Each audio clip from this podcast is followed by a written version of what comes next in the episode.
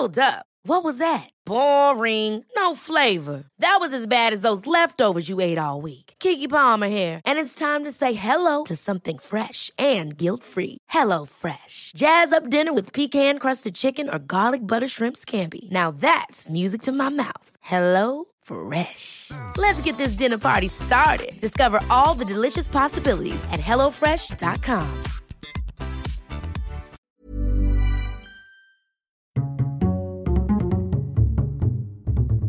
Culture G, votre podcast quotidien.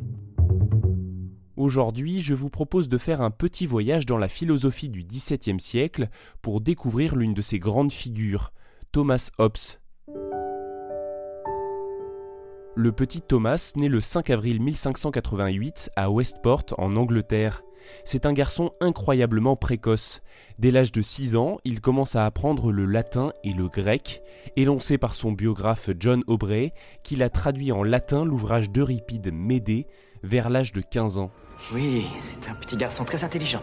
Ce qui est assez étonnant, c'est que les œuvres qui ont fait passer Thomas Hobbes à la postérité, il les a toutes écrites après l'âge de 50 ans. La plus célèbre, c'est le Léviathan, sorti en 1651. Le titre est emprunté au monstre aquatique du livre de Job dans la Bible. Sous la plume de Hobbes, c'est une métaphore qui symbolise l'État souverain. Il développe dans cet ouvrage les principes de la politique, et si l'on doit en retenir une chose, c'est celle-ci. Hobbes pense que le pouvoir absolu du souverain n'est pas fondé sur un droit divin, mais sur un contrat social. Pour lui, à l'état naturel, l'homme est un sauvage. Il reprend la célèbre formule de Plaute L'homme est un loup pour l'homme. Ce qui lui permet de sortir de cette vie quasi animale où règne la loi du plus fort, c'est un contrat social qui donne le pouvoir à l'État. C'est l'avènement du Léviathan. Son terrible Léviathan te pourchassera. Il fera à nouveau sombrer le Black Pearl et toi avec lui. Thomas Hobbes meurt en 1679 à l'âge de 91 ans.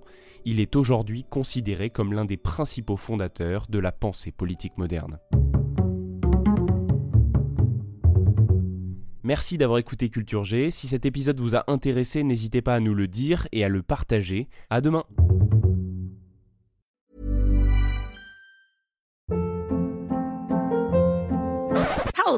What was that? Boring. No flavor. That was as bad as those leftovers you ate all week. Kiki Palmer here, and it's time to say hello to something fresh and guilt-free. Hello Fresh. Jazz up dinner with pecan-crusted chicken or garlic butter shrimp scampi. Now that's music to my mouth. Hello Fresh. Let's get this dinner party started. Discover all the delicious possibilities at hellofresh.com.